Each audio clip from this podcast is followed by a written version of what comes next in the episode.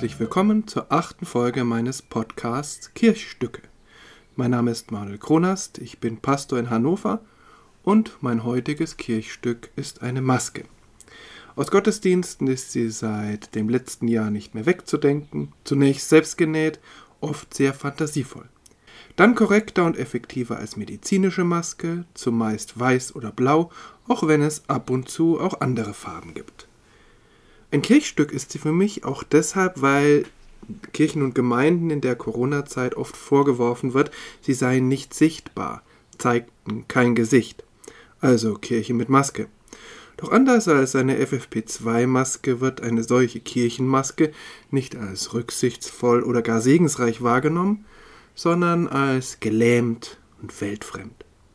Ein wenig ungerecht ist das schon. Natürlich gibt es Kolleginnen und Kollegen und oder auch Gemeinden, die abgetaucht sind, hilflos und erstarrt. So wie überhaupt in unserer Gesellschaft nicht alle tapfer ganz vorne im Kampf gegen das Virus stehen, sondern manche einfach überfordert sind, ganz zu schweigen von denen, die alles überhaupt leugnen. Kirche ist ja auch ein Spiegelbild unserer Gesellschaft. Aber die meisten Gemeinden bemühten sich, irgendwie die erzwungene Distanz zu überwinden und waren dabei sehr kreativ. Wir haben Audiogottesdienste aufgezeichnet, gedruckte Predigten verteilt, Nachbarschaftshilfe organisiert, waren mit Konfis per Zoom verbunden. Natürlich nicht ideal das alles, aber immerhin. Und mit den gedruckten Predigten und Audiogottesdiensten haben wir mehr Menschen erreicht als mit normalen Sonntagsgottesdiensten. Und noch nie in meiner Zeit als Gemeindepastor war es so lohnend, manchmal auch durchaus herausfordernd, zu verfolgen, was die anderen machten. Tatsächlich streitet fast niemand ab, dass Kirche in der Corona-Zeit viel getan hat, aber häufig kommt danach das große Aber. Aber sie hätte doch. Damit könnte ich nun auch kommen, denn natürlich haben wir viele Menschen nicht erreicht. Natürlich war es alles immer irgendwie zu wenig. Es war nicht alles wunderbar. Manchmal war es auch nur elend. Aber die mit dem großen Aberschild schreiben selten eine konkrete Vorstellung mit drauf, was wir denn hätten besser machen können. Mich plagt tatsächlich sehr, dass im ersten Lockdown Menschen in Pflegeheimen von allen Kontakten abgeschnitten wurden. In der Rückschau war das lebensfeindliche Irrsinn.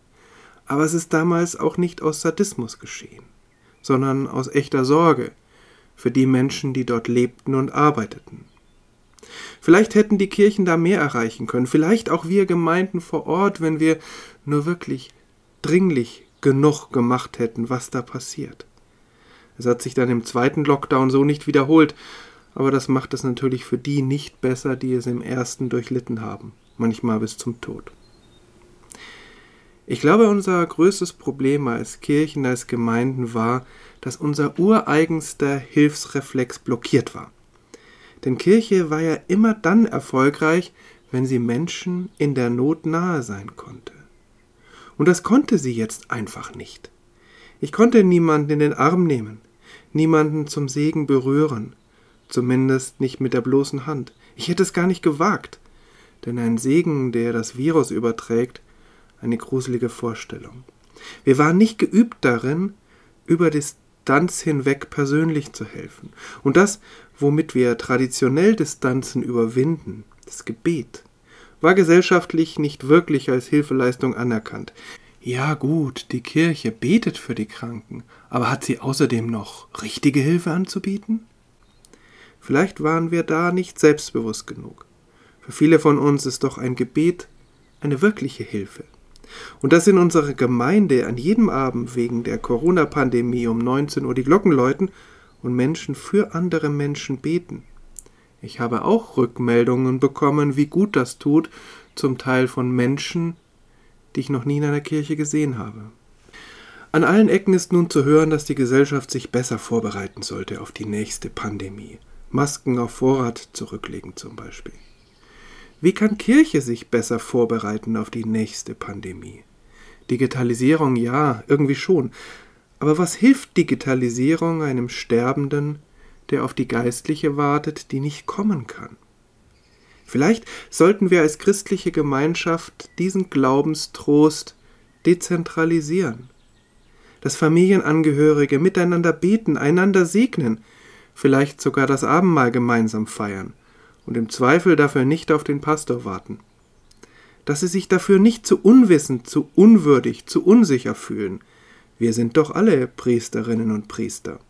So sagt die Bibel, so betonte es Luther.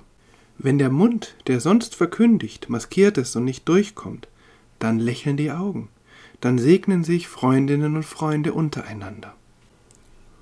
Und vielleicht können wir tatsächlich die Kraft des Gebets neu entdecken, die über jede Distanz hinüber wirken kann. Natürlich, das kann alles nicht bewiesen werden, aber was glauben wir denn? Und wenn keine Pandemie kommt, dann können wir das alles trotzdem gut gebrauchen, im Unterschied zu Masken, die irgendwo eingelagert sind und die tatsächlich nur dann gut zu gebrauchen sind, wenn eine Pandemie oder eine andere Katastrophe bleibt. Beten können wir immer, einander segnen können wir auch immer, und wenn das mehr Menschen machen als bisher, wunderbar. Ihnen und euch auf jeden Fall eine gute Zeit.